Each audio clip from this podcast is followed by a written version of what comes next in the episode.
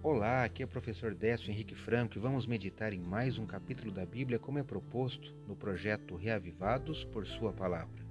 Hoje eu te convido para conhecer o capítulo 3 do livro de Gênesis.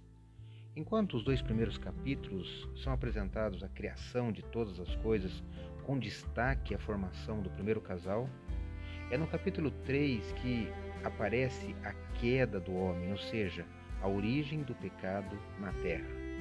Meu destaque vai para os versos 6 e 7 do capítulo 3. Leio assim na minha Bíblia, que está na versão Nova Almeida atualizada. Vendo a mulher que a árvore era boa para se comer, agradável aos olhos e árvore desejável para dar entendimento, tomou do seu fruto e comeu, e deu também ao marido, e ele comeu. Então os olhos de ambos se abriram, e percebendo que estavam nus, costuraram folhas de figueira e fizeram cintas para si.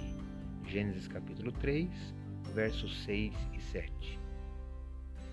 Assim como Deus tinha visto antes a criação como boa, a mulher usurpa o papel do Criador de determinar que aquilo que ela viu da árvore proibida também era boa para se comer, agradável e desejável.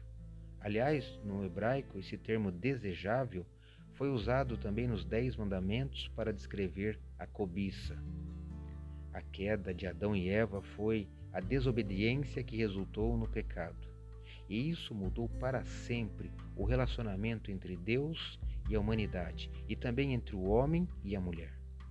Há um juízo divino para todos, mas observe no versículo 15 que está registrado a primeira promessa evangélica. O capítulo termina com a expulsão do casal daquele jardim. Leia hoje o capítulo 3 do livro de Gênesis. Esse foi mais um episódio do podcast Reavivados por Sua Palavra, apresentado por mim, Décio Henrique Franco.